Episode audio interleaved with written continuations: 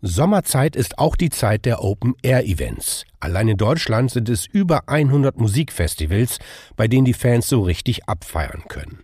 Wenn die dann am Ende nach Hause fahren, geht für die Veranstalter die Arbeit aber erst richtig los. Denn sie brauchen Tage, um die Berge voller Abfall einzusammeln, die die Besucher zurückgelassen haben.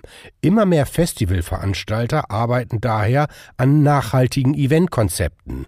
Mehr dazu von Ariane Schmidt-Böckeler.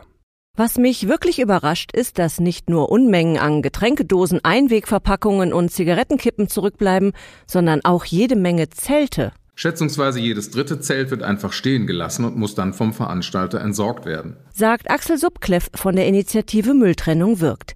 Er ist Abfallexperte und weiß, dass Feiern und Umweltschutz zusammen prima funktionieren, wenn jeder mitmacht. Einfach ein paar Müllbeutel mit zum Festival nehmen und dann kann der Abfall vor Ort getrennt, gesammelt und entsorgt werden. Dann gibt es einen Beutel, in den kommen zum Beispiel Kunststoffverpackungen, Konservendosen, Kronkorken und Getränkekartons, also alles, was in die gelbe Tonne oder den gelben Sack gehört, und einen Beutel für Restmüll wie Zigarettenkippen, benutzte Papiertücher oder Essensreste. Bei einigen Festivals gibt es auch einen sogenannten Müllpfand, der für volle Abfallsäcke ausbezahlt wird. So gut wie alle Getränkedosen und Kunststoffflaschen sind heute pfandpflichtig. Sie sollten unbedingt zurückgegeben werden werden, das schont das Portemonnaie, aber auch die Umwelt. In den Dosen und Flaschen stecken genauso wie in den Kunststoffverpackungen im Altglas oder Altpapier wertvolle Rohstoffe, die recycelt werden können. Vorausgesetzt, sie werden richtig entsorgt. Und was ist mit den Zelten? Die sollte man auf jeden Fall mit nach Hause nehmen, um sie ganz umweltfreundlich mehrmals zu nutzen. Ist das Zelt kaputt, kann man es zum Sperrmüll oder Recyclinghof bringen, denn Metall und Aluminium sind ebenfalls wichtige Rohstoffe, die recycelt werden können. Viele Festivals haben eigene Abfallkonzepte entwickelt, um das Müllproblem in den Griff zu bekommen. Am besten